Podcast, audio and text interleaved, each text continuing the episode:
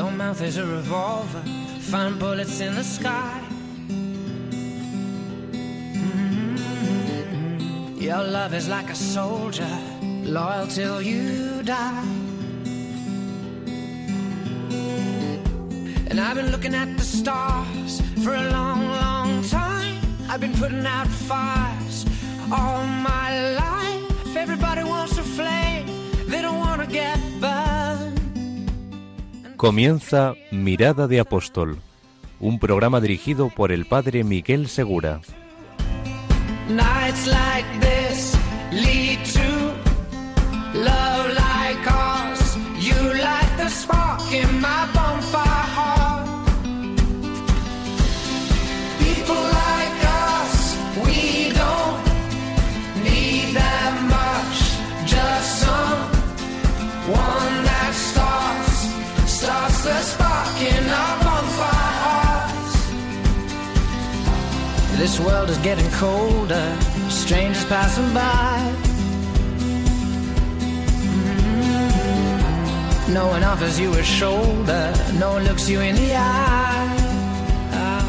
Muy buenas noches, bienvenidos a un nuevo programa de Mirada de Apóstol.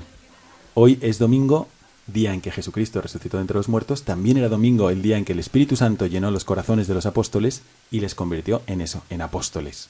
Pero además, hoy estamos comenzando el Adviento. Y el Adviento tiene una característica, una virtud, a veces muy olvidada, que va a ir creciendo en nosotros a medida que pasen los días litúrgicos, y es la esperanza. Quedaos con nosotros porque durante este programa la virtud de la esperanza se os va a iluminar. Y por los invitados que tenemos hoy, tan especiales y tan buenos realmente por haber aceptado esta invitación al programa y poder compartir con nosotros su historia, vais a recordar esta, este programa y lo que nos van a contar durante muchos momentos difíciles de vuestra vida. Habéis visto cuántas noticias difíciles, eh, preocupantes, eh, que nos pueden quitar la paz aparecen en las noticias o cuando abrimos los periódicos o cuando entramos en Internet. Y, sin embargo, también hemos leído durante estos días la historia de Daniel, un justo que estaba arrojado en el pozo de los leones, rodeado de todos los peligros y, sin embargo, en paz y en serenidad. Pues hoy hemos traído dos invitados que me gustaría mucho presentaros y que os van a ayudar para cuando tú también te sientas en el pozo de los leones o rodeado de peligros o tratado injustamente. Así que os presento a Águeda Reitobalina. Muy buenas noches, Águeda. Muy buenas noches. Y también a Alejandro Simón Rodríguez García. Muy buenas noches. Buenas noches, Alejandro. Ellos son un matrimonio, un matrimonio muy especial que conocí en Fátima durante este verano y nos van a contar su experiencia tanto familiar como cristiana como apostólica. Quedaos con nosotros y vamos a aprender todos de ellos.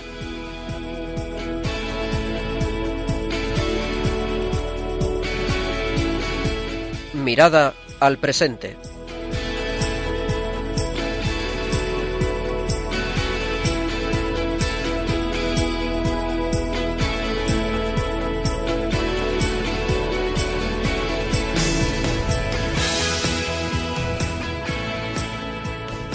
Águeda Reitobalina. Buenas noches, Águeda.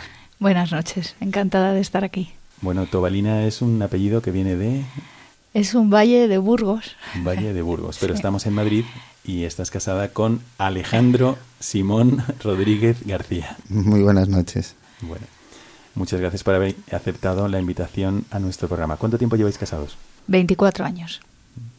¿Y os conocisteis aquí en Madrid? Sí, en la universidad. Sí. De primero de universidad. Bueno, entonces habéis estudiado cada uno una carrera. ¿Qué Sí. habéis estudiado? Estudiamos los dos el primer año de ingeniero agrónomo. Yo continué y terminé la carrera. Y Alejandro se cambió a ingeniero de minas y también la terminó. Bueno, vosotros tenéis una familia maravillosa que aprovecho para mandarles un gran saludo, porque no han venido aquí a- al estudio, pero seguramente que están escuchando el programa. ¿Quiénes son vuestros hijos? Pues el mayor se llama Miguel, el mediano se llama Gabriel y el tercero no se llama Rafael, sino se llama Alejandra. Y es chica. Bueno, pues desde aquí les mandamos un gran saludo. Y bueno, Alejandro, Alejandro y Águeda, además de ser un matrimonio muy unido y con una familia maravillosa. También han hecho muchos apostolados, pero se encuentran en una situación delicada de la cual ya habéis hablado alguna vez en Radio María. Sí, alguna vez ya nos han entrevistado ya a nuestros hijos por, bueno, por un acontecimiento que nos ocurrió en 2010 y que luego yo creo que tendrá ocasión Águeda de, de contarlo. Y por eso hemos, sí, hemos participado ya en algunos programas. Mm. Bueno, Águeda, ¿nos quieres contar en qué consiste esta situación? Pues claro, en 2010, como ha dicho Alejandro, eh, a mí me diagnosticaron una enfermedad que es una enfermedad muy cruel y se llama esclerosis lateral amiotrófica o ELA, como la conoce todo el mundo. Es una enfermedad neurodegenerativa, progresiva eh, y mortal, porque hoy por hoy no tiene tratamiento, no se conoce ni siquiera su origen y es una enfermedad pues que te va eh, inmovilizando todo el cuerpo, todas las funciones de los músculos y, bueno, pues poco a poco te va postrando y vas necesitando ayuda para todo y al final, digamos, en los peores momentos, pues eh, es muy dura porque hay mucha dificultad para respirar, para hablar, incluso se deja de hablar totalmente y para, para comer, o sea, para tragar y todas estas cosas. Así que es dura. Sí, yo voy a describir algo porque nuestros oyentes no están viendo ni han visto cómo hemos empezado a preparar el programa, no os vieron en Fátima. Entonces os voy a contar, queridísimos oyentes, lo que vi y por qué están hoy con nosotros en el programa.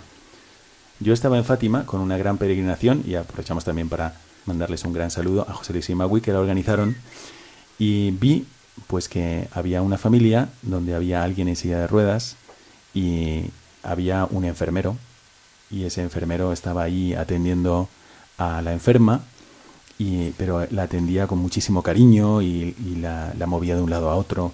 Eh, en fin, y yo veía también a, estos, a, una niña, en ese momento era una niña, la hija menor de Alejandro y de Águeda, que estaba con ellos y les veía felices, les veía contentísimos. Y luego también había gente alrededor que me hablaba de ellos, así que me acerqué para saludarles. Y es lo que más me impresionó. Realmente la situación no era fácil, había falta de movilidad y todo, pero a medida que me fui enterando de la historia me fui mirando cada vez más del espíritu con el que estabais viviendo esta situación. Y hoy no han venido aquí para hablarnos de la enfermedad, sino que han venido aquí para hablarnos de su vocación cristiana y apostólica en medio de la enfermedad que han tomado incluso como como si fuese una montaña que subir, pero también una montaña desde la cual en esa altura también se puede acercar uno más a Dios y puede ayudar más a los demás. Así que eh, esto es lo que tenemos aquí delante. Si les vieseis, pues no son personas abatidas, son personas que, irradian una grandísima esperanza y una grandísima alegría. Así que yo me voy a callar porque voy a dar la, os voy a dar la palabra porque, como sabéis, este programa lo que trata de hacer es hacer ver que la situación de apostolado es lo normal en un cristiano. Todo bautizado, desde el Papa hasta el último niño que se bautizó ayer en la parroquia, recibe dos impulsos del Espíritu Santo, el mismo Espíritu Santo, a la santidad, a llenarse de Dios, a llenarse del amor de Dios y por eso mismo también al apostolado, a compartir la experiencia del amor de Dios con los demás. Entonces voy a preguntarle, voy a preguntarle en este caso a Águeda, ¿cuál es vuestro principal apostolado? Bueno, primero muchas gracias por todo lo que has dicho de nosotros, porque la verdad. bueno, pues vamos a decir que nuestro principal apostolado eh, hoy por hoy podría ser eso que tuviste, ¿no? Simplemente mm, vivir nuestra vida con alegría y cristianamente y juntos, siempre juntos. Eso sin proponérnoslo de forma decidida, simplemente viviendo así, pues resulta que es un apostolado, porque nos damos cuenta que mucha gente que no conocemos se nos acerca y nos, nos da las gracias porque nos han visto, porque nos han observado y les damos esperanza y les damos alegría. Entonces, bueno, ese yo creo que es el que más nos llena a nosotros, pero realmente es el que menos esfuerzo nos, nos implica. Sobre esto vamos a volver porque me imagino también que habrá entre alguno de los oyentes alguien que o tenga la misma enfermedad o la padezca o a lo mejor Dios no lo quiera, pero también puede ser que en el futuro sea parte de su santificación y aparezca ¿ah? y en ese momento se acordará también de este programa o eh, de esta familia que, se ha encontrado con esta cruz en la vida, que sí es una cruz, pero al mismo tiempo es una bendición, aunque en forma de cruz. Me gustaría también hablar sobre algunos otros apostolados que ejercitáis como matrimonio, porque uno podría pensar, vaya, eh, claro, estaban muy bien, estaban de maravilla y les cayó encima la enfermedad. Y entonces, pues ahora estarán en casita, sin hacer nada. Alejandro. Pues de casita nada, porque todos los días eh, salimos, vamos a, celebrar la misa y, y, bueno, pues es una gozada poder estar todos los días disfrutando de la vida, no solo en casa, sino fuera. Pues tenemos varios apostolados. Uno, por ejemplo, es con un que se llama Proyecto Amor Conyugal y bueno, es como has comentado, Padre Miguel, pues con José Luis Maui, pues una forma de evangelizar muy bonita, muy actual para los matrimonios.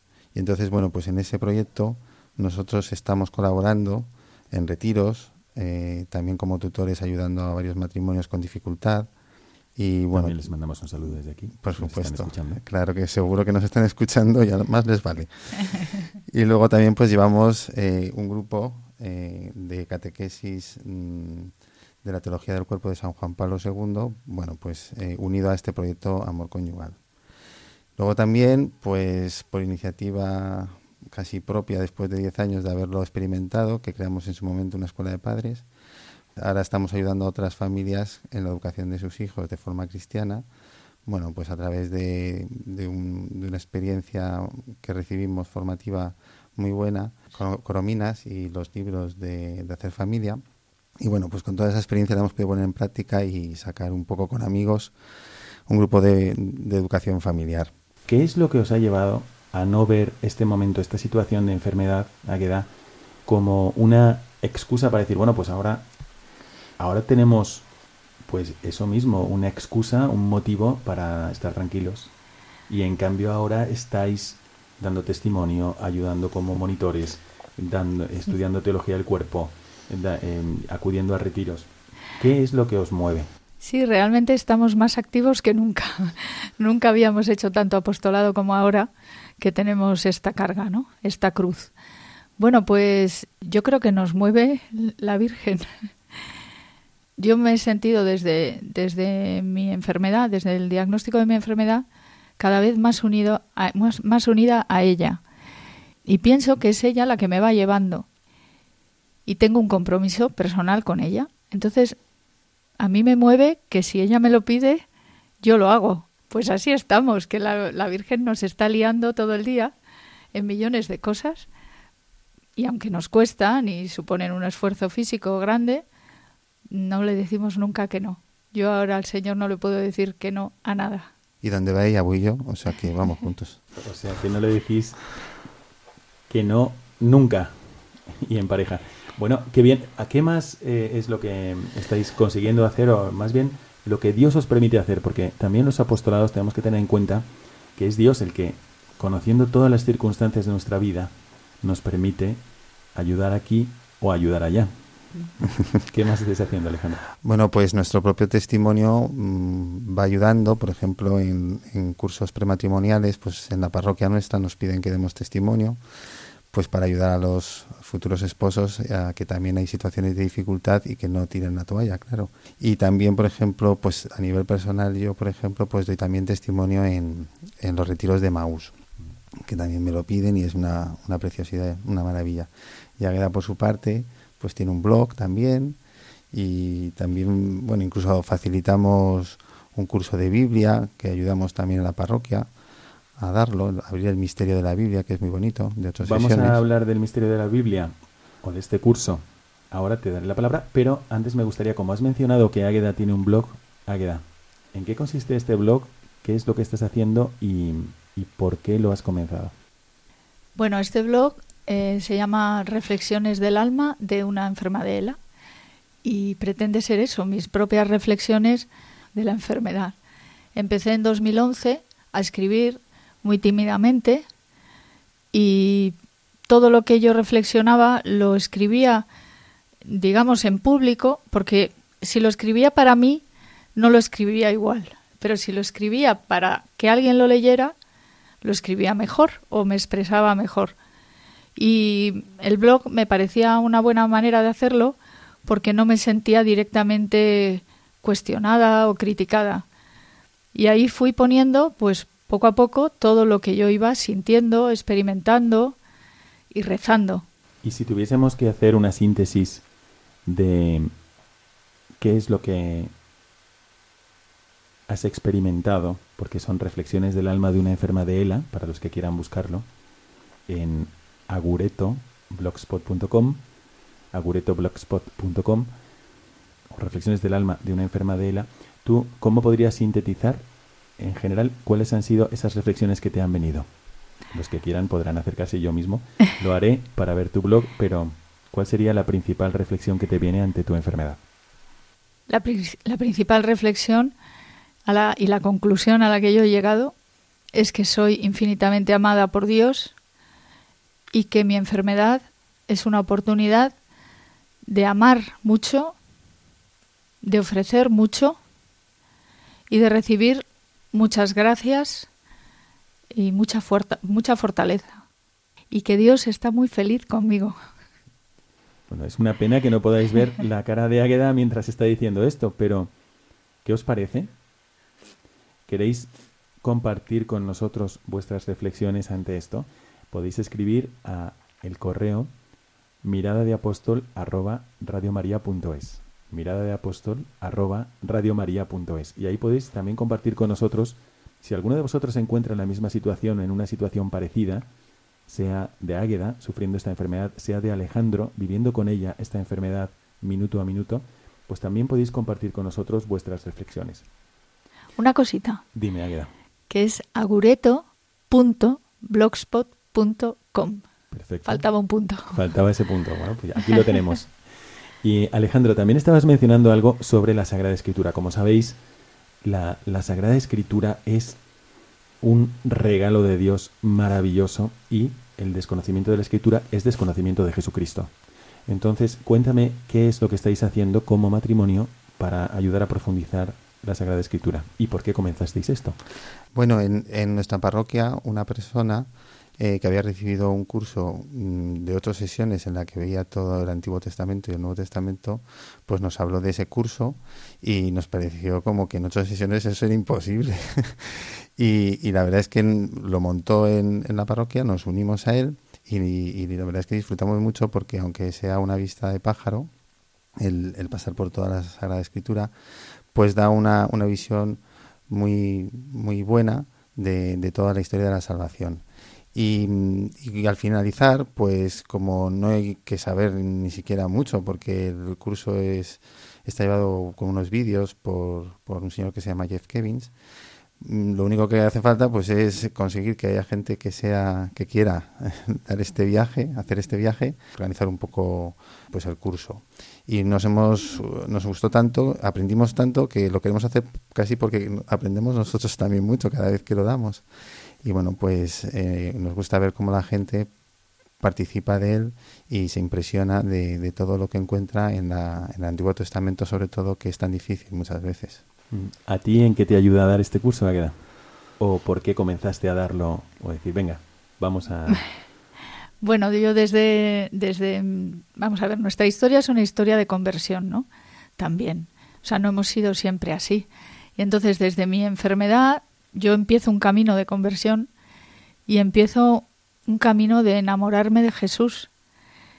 Y eso implica conocer a Jesús. Y como bien has dicho, la Sagrada Escritura es la manera de conocer a Jesús. Y entonces me apunté a todo tipo de cursos, especialmente sobre la Biblia. Y aprendí muchísimo, me encantó, aprendí muchísimo. Y yo creo que es una carencia muy grande en la gente, pues no conocer la historia y, creo que incluso que el Evangelio no se entiende igual de bien si no se conoce el Antiguo Testamento. Entonces, yo cada vez que damos este curso aprendo más, profundizo más en las historias del Antiguo Testamento que realmente me hablan de Cristo, de esa persona que yo amo enormemente.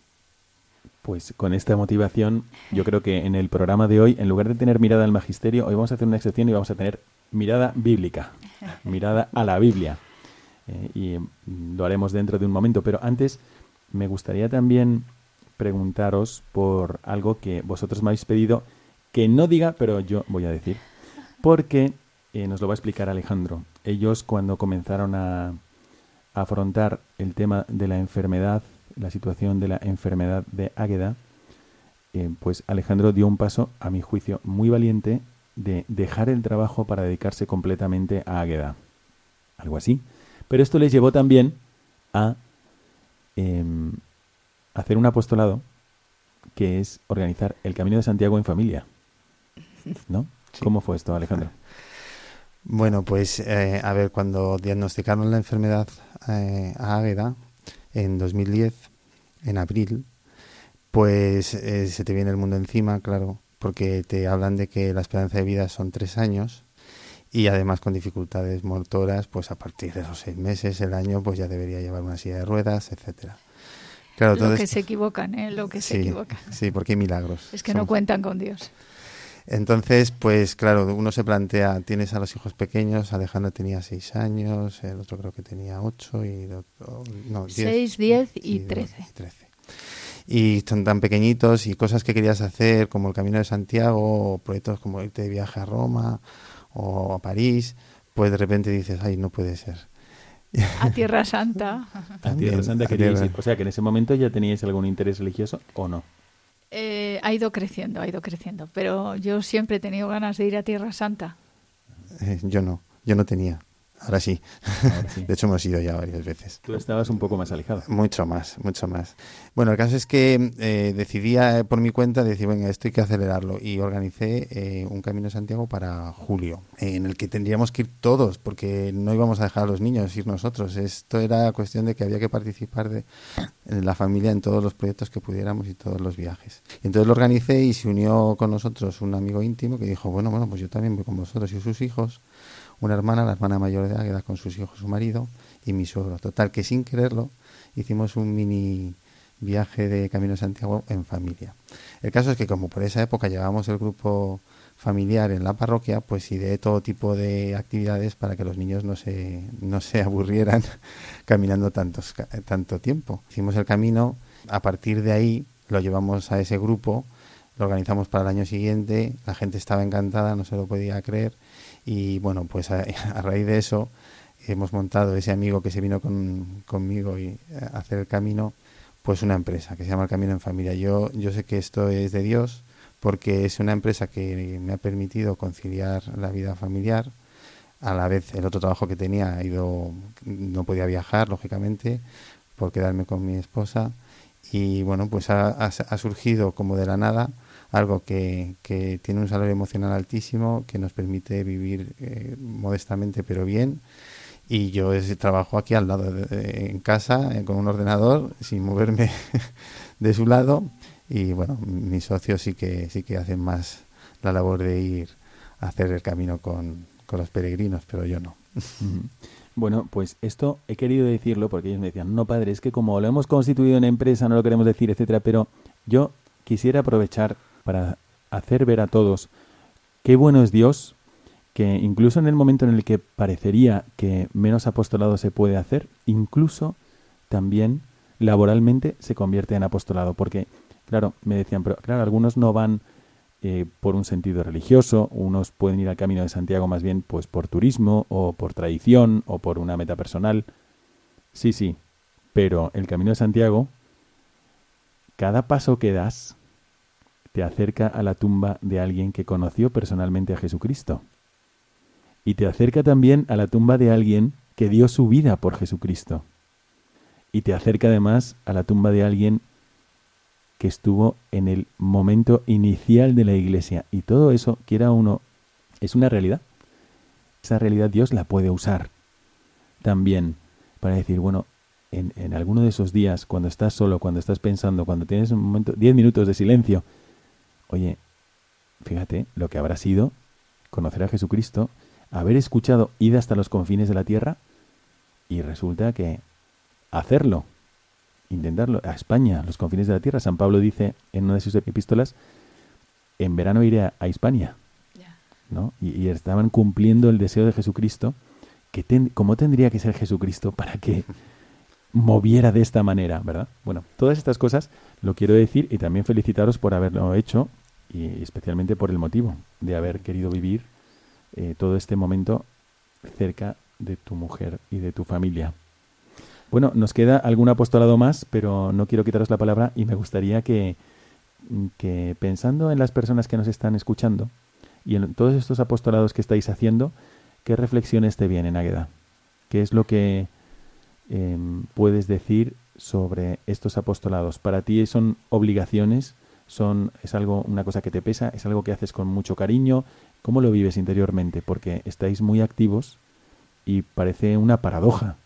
Mientras tu cuerpo está menos activo y sin embargo tu alma está más activa que nunca. Bueno, pues yo lo vivo, mm, la verdad es que muy feliz, pero no por eso deja de ser duro. Mm. O sea, a mí hay un apostolado que no hemos puesto, bueno, sí, lo hemos dicho de otra manera, pero la Virgen me llama mucho a dar testimonio de mi vida. Y es algo que a mí no me gusta nada. Y me cuesta horrores. Como ahora. Como ahora. Que lo ves bien, que estoy nerviosa, que, bueno, no me gusta hablar de mí. Y bueno, pues así delante de un micrófono no me resulta tan difícil porque no tengo a casi nadie delante. Pero si tengo a un público grande, pues me pongo muy nerviosa y bueno, pues nunca pensé que tendría que acabar así. Pero como se suele decir, Dios no elige a los capacitados, sino que capacita a los elegidos. Y bueno, pues conmigo eso se cumple totalmente. Entonces, son cosas que me cuestan, que físicamente me suponen un esfuerzo, pero que hago con inmensa alegría, porque de verdad creo que me lo pide Dios y yo a Dios no le puedo negar nada, pero no es que no le pueda negar nada porque me apunta con una pistola, no, es que no quiero negarle nada, porque me encanta poder darle cosas a Jesús, después de todo lo que Él me ha dado a mí. Bueno, pues queridos oyentes, estamos con Águeda y con Alejandro, Águeda Reito Balina y Alejandro Simón Rodríguez García, hablando de su experiencia familiar de cristianos, apóstoles, no solamente con su familia, sino también con su comunidad cristiana y con otros que se acercan, pues, a ver cómo pueden vivir esta situación para poderla vivir ellos también. Sin embargo, antes de terminar esta parte de esta mirada al presente, también me gustaría preguntaros, porque algunos de los oyentes se lo estarán preguntando, habéis dicho que tenéis tres hijos, ¿cómo están viviendo ellos y cómo han vivido toda esta situación? el enfrentaros juntos y unidos minuto a minuto a vuestra enfermedad? Bueno, pues yo pienso que lo han vivido con mucha naturalidad.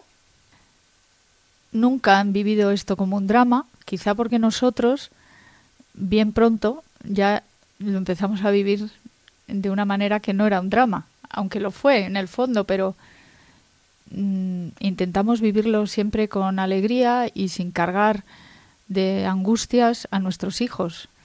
Entonces, por el, la parte de la enfermedad, yo creo que lo han vivido con naturalidad.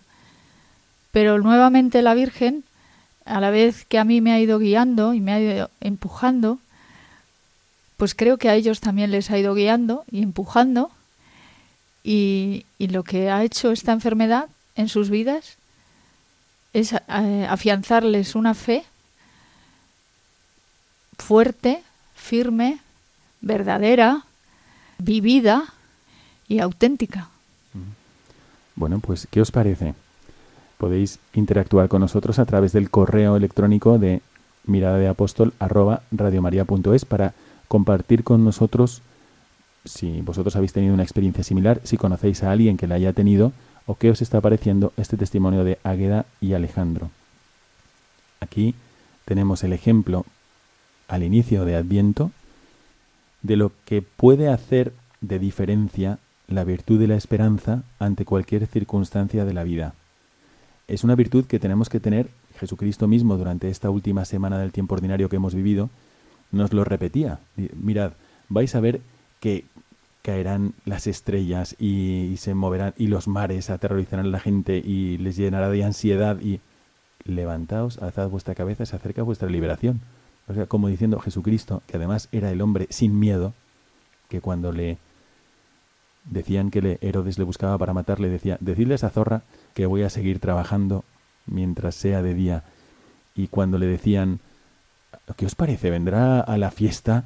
O porque le acababan de excomulgar de la sinagoga junto a todos sus apóstoles y Jesucristo estaba predicando en medio del templo. ¿Cómo era Jesucristo? Sin ningún miedo. Pues esa forma de ser de Jesucristo, cuando vienen a apresarle, eh, ¿a quién buscáis? Y se van para atrás los demás. Jesucristo, esa, esa falta de miedo, esa seguridad, esa confianza total en su Padre, nos la transmite a nosotros a través de la virtud de la esperanza y ellos no la van a decir, pero lo digo yo, Alejandro y Águeda la están viviendo plenamente como un regalo del Espíritu Santo. Casi que podemos usar sus ejemplos y sus palabras para pedírselo a Dios de todo corazón. Danos también a nosotros esta virtud de la esperanza ahora que comenzamos el Adviento. Quedaos con nosotros porque vamos a empezar enseguida la segunda parte de nuestro programa La mirada al Magisterio.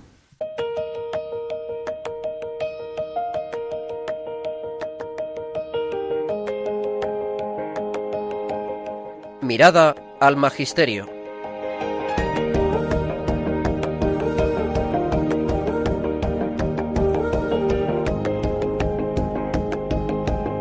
Comenzamos esta segunda parte que hoy, como se ha anunciado en la primera, sí, bueno, el magisterio se basa siempre en la Biblia y en la tradición.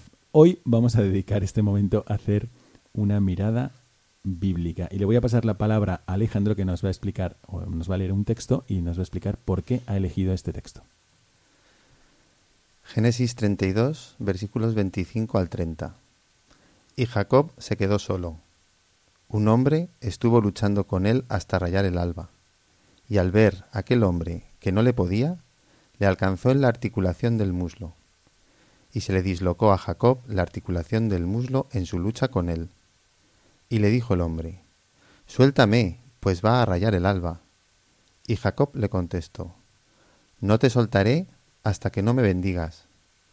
Entonces el hombre le preguntó, ¿Cómo te llamas? Y él respondió, Jacob. Y el hombre le dijo, Ya no te llamarás más Jacob, sino Israel, porque has luchado con Dios y con hombres, y has vencido. Jacob, a su vez, preguntó, Por favor, dime tu nombre. Y el hombre le contestó, ¿Por qué me preguntas mi nombre? Y le bendijo allí mismo. Bueno, pues estamos de nuevo, para los que os habéis incorporado al programa a esta hora, Estamos con Alejandro y con Águeda, un matrimonio muy unidos por un gran amor por su familia, por sus hijos y también por la lucha ante una enfermedad que han llegado a ver como una verdadera bendición. Y Alejandro nos ha sorprendido trayéndonos un texto bíblico cuando en realidad normalmente en este momento del programa elegimos un texto del magisterio. ¿Por qué has elegido este texto, Alejandro? Cuéntanos. Bueno, porque es un testimonio de hace 3.700 años aproximadamente, año arriba, año abajo, de un personaje que vivió una conversión, o yo así lo, lo veo. Él luchó internamente con su nombre, de hecho, eh, Jacob significa tramposo, ¿no? Y de alguna forma, yo no sé si recordarán todos los oyentes, pero bueno, por ponerles un poco en, en contexto, Jacob tenía un hermano que se llamaba Esaú, los dos eran hijos de Isaac y nietos de Abraham. Eh, Esaú nació, era mellizos, nació primero, pero ya Jacob, al salir de, al nacer de, de, su madre, pues le agarró del talón a, su hermano, con lo cual le pusieron ese nombre tramposo.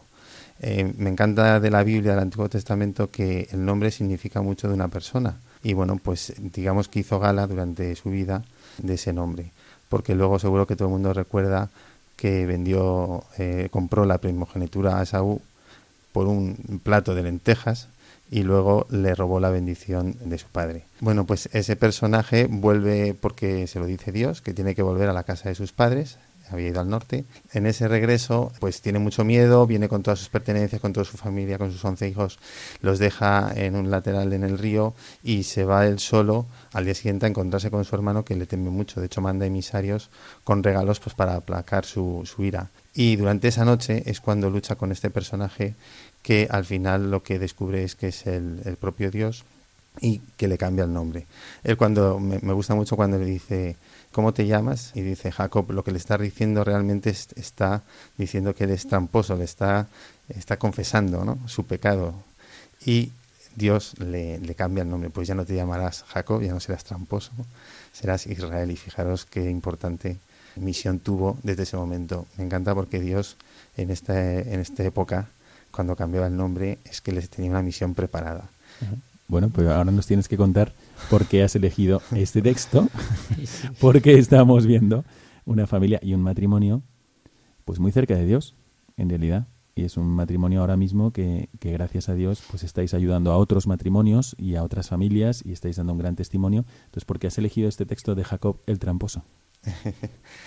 porque yo me llamo Alejandro Simón, como el que se llama José Luis José Antonio.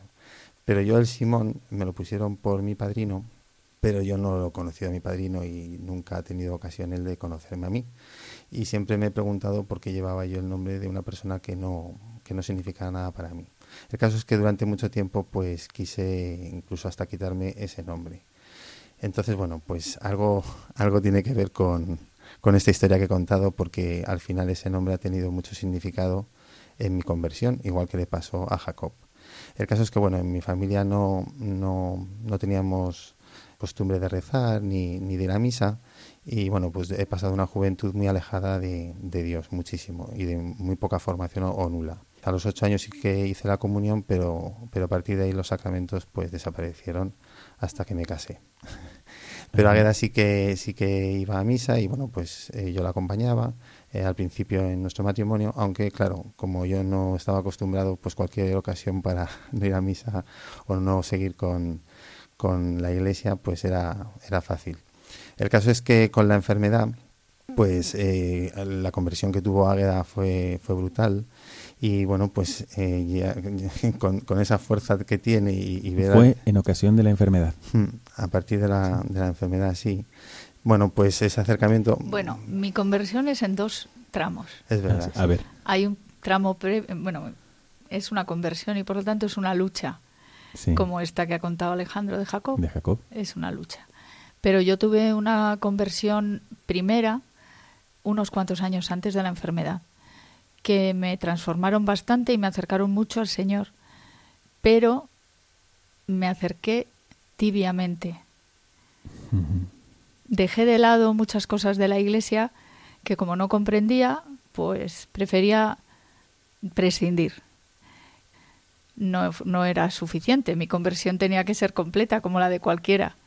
Y entonces, a partir de la enfermedad, ya sí, el Señor me mostró cuál era el camino verdadero y no, y no era el que yo estaba siguiendo. Y entonces, Alejandro, tú no practicabas, ella se convirtió ella se convirtió y bueno, pues eh, con esa fuerza que tiene, pues cada vez eh, yo veía más a Cristo en ella y me fui enamorando más de ella y por tanto enamorando más de, Cristo. Pero pasó algo muy relevante, dos cosas muy, muy importantes. Una fue que ella quiso ir a Tierra Santa y yo la acompañaba, pero en Tierra Santa se da la circunstancia de que todos los días hay misa y yo no comulgaba por esa época. El caso es que cuando llegó las bodas, esa cana, que celebramos eh, la renovación de nuestros votos matrimoniales, pues tuve que, acercarme a, comulgar y lo pasé realmente fatal porque sabía que no podía porque llevaba 40 años sin confesarme. Y allí, pues delante de todo el mundo, en la cola, antes de comulgar, me acordé que cruzando los brazos en el pecho, pues recibiría bendición pero el, pobre sacerdote no, no se percató y, me dio a comulgar. Creo que ahí se sirvió Jesús para, para, para hacerme que me removiera por dentro, porque para mí fue como una traición brutal y realmente me, me hizo cambiar muchísimo eh, me fui a, una, a la vuelta en el autobús a una fila de asientos vacía y me puse a hacer una confesión porque veía que estaba bloqueado y que esto no podía ser. ¿A hacer un examen de conciencia? Sí, no sé qué he dicho. una confesión. Perdón, un examen de conciencia. Bueno, el caso es que eh, luego pasaron los meses, llegamos a Madrid y en febrero de 2016, eso fue en 2015 ese viaje, en febrero de 2016 pasó algo espectacular. Y es que con los cinco fuimos a a la adoración que celebra en, Santa María de la Real de la Almudena. Todos los viernes, todos los primeros viernes de mes, se celebra una adoración para jóvenes y allí que fuimos con nuestros hijos, llegamos un poco justos y nos pusimos en la parte de la donde está la Virgen. De tal forma que de rodillas, pues yo tenía la Virgen justo detrás porque nos pusimos en el último banco. Y cuando salió eh, el Santísimo, pues yo noté que alguien me levantaba y no lo puedo explicar porque es algo que, que uno siente pero no, no se puede, no, no, era físico, pero yo me levanté, mi mujer me miró, se puso a llorar, mis hijos me miraron todos sorprendidos y yo sin saber cómo me fui hacia la nave principal caminando despacio porque me iban empujando, pero yo como que me, que me retenía, pero supe en ese momento que me iba a confesar y que alguien me llevaba corriendo recordé que hace falta un examen de conciencia y busqué corriendo ese examen de conciencia que, que hice en, Tierra Santa? en, Tierra Santa. Y bueno, pues llegué y cuando lo encontré justo estaba delante un, un sacerdote, bueno, un franciscano al que he podido conocer hace poco y ha sido una pasada. Y bueno, pues eh, le dije que llevaba 40 años sin confesarme y, y bueno, pues fue una confesión, la verdad es que para mí muy difícil, pero para él dice que fue preciosa, me ayudó muchísimo el sacerdote. Y luego me dijo, mira Alejandro, hoy ha sido un día precioso, no, no te olvides nunca de este día, porque hoy ha pasado el Señor por ti y en el cielo va a haber una fiesta enorme y va a caer un montón de regalos. Nunca te olvides de este día 5 de febrero, festividad de Santa Águeda. Fíjate. Y yo lo vi claramente como una señal de que la oración de mi mujer que había estado rezando años y años por mí, pues se había dado sus frutos y en ese momento entendí que, que la Virgen María había sido una buena madre al llevarme a reconciliar con, con Dios. Esto que tiene que ver con Jacob y con Simón, pues tiene mucho que ver porque uno de los regalos, bueno, el más bonito fue el domingo que pude comulgar después de 40 años, mm, perdonado volver a comulgar al Señor. Déjame deciros que tanto Alejandro como Águeda son muy jóvenes. Aunque diga que llevaba 40 años sin confesarse, es que llevaba 48 desde, tenía. desde el inicio tenías 48 años, ¿no? Tenía 48 años. Y, y, bueno, pues eh, el, el, otro regalo que quiero contar es la misión. La misión, mi vocación, la que encontré eh, un día que, que empezaba cuaresma y fuimos a un, a un Via Crucis, a participar de un Via Crucis. Yo por esa época no participaba en nada en la iglesia, ni leía, ni pasaba cestas, ni nada. Ahora lo hago todo, afortunadamente, y me encanta. Pero bueno, pues repartían las estaciones del Via Crucis, a mí me dieron un papelito y yo por supuesto no lo cogí porque yo no, no sabía ni me encontraba a gusto. Y nada, empezó el Via Crucis, primera estación, segunda, tercera, y a una persona que había al lado de repente dice, ay, que me tengo que ir corriendo a buscar a mi hijo, toma y me pasa la, hojita. Y digo, ay, no, no, no, no. Bueno, pues eh, corriendo se le intento dar a otra persona que había al lado, una chica joven, y me dice que tampoco, que ya no lee. y en ese momento dije, ostras, pues a ver si voy a tener que leerla. Quinta estación. Subo a, a, a Lambón, al púlpito a y empiezo, Simón de Cirene ayuda a llevar la cruz a Jesús. Y yo, cuando leí Simón, me vi reflejado completamente. hombre, Alejandro Simón. Sí, eh, es difícil de explicar, es como aquella vez que sentí que me levantaba alguien, que físicamente, lógicamente, no había nadie, pero yo lo sentía, pues ahí sentí perfectamente que, que Dios me hablaba a mí, a Simón, que ese Simón era yo, y que me estaba diciendo que le ayudara a llevar la cruz eh, de mi mujer, que ella la había abrazado por amor, y que yo lo hiciera no por caridad, no por pena, sino que lo hiciera, bueno, pues, pues, pues con mucho amor. Yo lo que digo es que yo no, no soy el cuidador de Águeda. No porque yo no la cuido cuando la visto, cuando la aseo, cuando le doy de comer, que ella no puede, claro, con sus manos. Porque yo lo que hago es amarla, con el mismo amor que me ama, que me ama Dios, que me lo ha demostrado y que me ha enseñado eh, y me ha dado su misión. Bueno, pues nos quedamos sin palabras. ¿Y qué os parece a vosotros? Porque qué bonito, qué ejemplo de aceptación amorosa de la voluntad de Dios con una gran esperanza, con una gran visión sobrenatural y con un efecto tan directo sobre vuestra vida matrimonial y el ejemplo que le estáis dando en primer lugar a vuestros hijos. Pues sí. Bueno, ¿qué os parece, queridos oyentes? Qué buen testimonio, ¿no? Tanto de conversión, el que nos ha contado Alejandro, como de aceptación de la voluntad de Dios, de águeda, de oración, de águeda y de, llevar adelante esta situación como padre y madre de familia, dando un ejemplo de alegría y de esperanza a sus hijos. Podéis compartir vuestras reflexiones con nosotros en el correo electrónico mirada de apóstol arroba Mirada de apóstol arroba Y así vamos a terminar esta parte que hoy ha sido una mirada bíblica a, este pasaje de la lucha de Jacob con Dios y ese, ese encontrar un nuevo nombre que Dios le pone, como Alejandro nos ha contado ese nombre que él mismo rechazaba cuando fue bautizado como Alejandro Simón, pues Simón no le gustaba y no lo usaba y sin embargo ha encontrado el porqué también de ese nombre como una indicación de su propia misión en la vida. ¿Qué os parece? ¿Ya sabes cuál es el nombre que Dios te pone? ¿Ya sabes cuál es tu misión en la vida? Porque se lo podemos preguntar con todo el corazón. Bueno, y así tenemos que terminar esta segunda parte de nuestro programa para enfocarnos ya en la última, que hoy va a ser cortita, y es una mirada al futuro.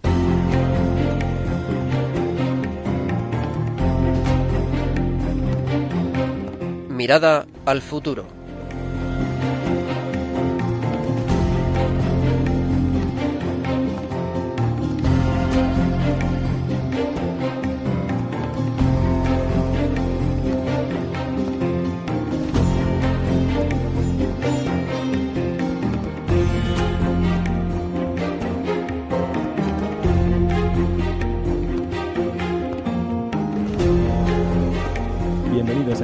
Última parte de nuestro programa, que, como veis es un programa lleno de, ejemplo, de testimonio, de esperanza, también mm, que ellos mismos, tanto Alejandro como Águeda, están viviendo de la mano de Dios como un regalo de Dios, no como ellos mismos protagonistas de esto que tanto han insistido, sino como bendiciones de Dios y que ellos van viviendo con naturalidad, aunque desde fuera uno pueda pensar qué situación tan tremenda y sin esperanza. Y sin embargo, la están viviendo con una gran esperanza. Por eso, vamos a, comenzar esta última parte de nuestro programa, que sabéis que es proponeros qué podríamos hacer ahora que estamos en este momento litúrgico, en este momento del año, qué es lo que podríamos hacer para vivir mejor nuestra vocación cristiana y nuestra vocación apostólica. Le voy a dar la palabra en primer lugar a Águeda. Águeda, ¿qué se te ocurre decir a nuestros oyentes después de haber recordado con tu marido todo lo que está pasando en tu vida, en vuestra familia y cómo lo estáis viviendo. Yo diría que, que el sufrimiento, ¿no? Es algo que, que ocurre siempre, en todas partes, a todas las personas. Tarde o temprano se sufre. Y es inevitable. Y ante él tenemos dos opciones. Podemos rechazarlo, enfadarnos con Dios y con el mundo, amargarnos, o bien podemos acoger ese, ese sufrimiento, abrazarlo, incluso amarlo. Y de esa forma ofrecérselo al Señor como una perla que Él coge y transforma en vida, en alegría, en esperanza. Y bueno, pues eso es lo que yo le propongo a toda la gente que pueda estar en una situación similar. Bueno, os recuerdo que estas palabras nos las está diciendo Águeda Reito Balina, que además de ser madre de familia y estar casada con Alejandro, también está sufriendo ya desde hace muchos años esta enfermedad de ELA que le limita mucho sus movimientos y sin embargo es, está hablando como si pudiese salir corriendo ahora mismo a cualquier parte. Y yo, y yo te agradezco de corazón esta invitación, no solamente para quienes tengan una enfermedad como la tuya, sino para todos aquellos que se vean en medio de cualquier sufrimiento. Porque recordemos, el Adviento decimos, qué bonito, nos vamos a preparar para que venga Jesús. Sí, sí, pero para la Virgen en primer lugar empezó con, por ejemplo, que la persona que más quería en el mundo, que era su prometido, la repudió en su corazón, dudó de ella. El hecho mismo de que Jesucristo se acercaba no estuvo exento de sufrimiento para María y sin embargo era compatible con una grandísima esperanza y una confianza total en Dios. Así que también esto nosotros lo podemos aprender. ¿Cuál es el sufrimiento que te está molestando ahora mismo? ¿Cuál es el, la, cruz que estás tratando de llevar y, te, y la sientes como si tuvieses ela? Porque eso, pues, será el momento que Dios te da para que ejercites la esperanza, ¿no? Esto que os pregunto a vosotros oyentes, pues le vamos a preguntar a Águeda que nos dé un buen consejo por si acaso uno dice, me podría haber pasado cualquier cosa menos esto, ¿no? Que así vivimos las cosas que sufrimos. Pues ¿Qué no- opinas, Águeda? No sé. Yo, como he dicho antes, hay muchas cosas que vivo con dificultad. Por ejemplo, el tema de hablar de mí. Y para mí eso es un sufrimiento. Y además bastante grande. O sea, puedo estar noches sin dormir por este motivo, ¿verdad? Mm. Me pongo muy nerviosa, lo paso muy mal. Y, y, de hecho le digo muchas veces a la Virgen, le digo, Madre, esto no, por favor, es, con esto no puedo. Pero, mm, pero puedo, porque si me lo pides, porque puedo, si no, no me lo pediría. Entonces a veces se, se sufre más con cosas pequeñas y realmente tontas, pero ¿por qué lo supero? ¿Por qué soy capaz de cargar esa cruz? Pues porque sé que hace mucho bien. Y eso me compensa todo, saber que estoy haciendo bien. Yo siempre pienso en que Dios me va a examinar del amor. Y quiero tener muchas obras de amor. Quiero tener muchísimas. Para Bueno. compensar todas las obras de desamor que he hecho en mi vida. Y entonces, bueno, pues aunque me cueste, lo hago encantada.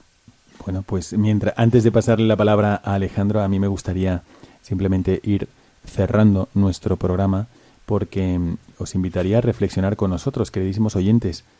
Si tenemos aquí un matrimonio en un momento de, de dificultad que no es lo normal, porque es una enfermedad realmente difícil y además que ya lleva mucho tiempo, y sin embargo les vemos activos en la familia, dando testimonio en misa, eh, ante gente desconocida, en el proyecto Amor Conyugal, en los retiros dando testimonios, en la catequesis de teología del cuerpo coordinando.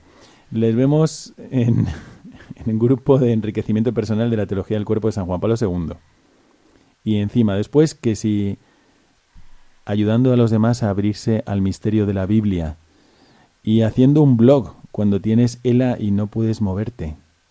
Y sin embargo estás haciendo un blog sobre, como nos ha dicho Águeda, reflexiones del alma de una enferma de ELA. Y Alejandro de encima dando retiros y haciendo apostolado en familia y eh, llevando a la gente al camino de Santiago. Si ellos lo están haciendo, ¿qué vas a hacer tú? ¿Qué voy a hacer yo?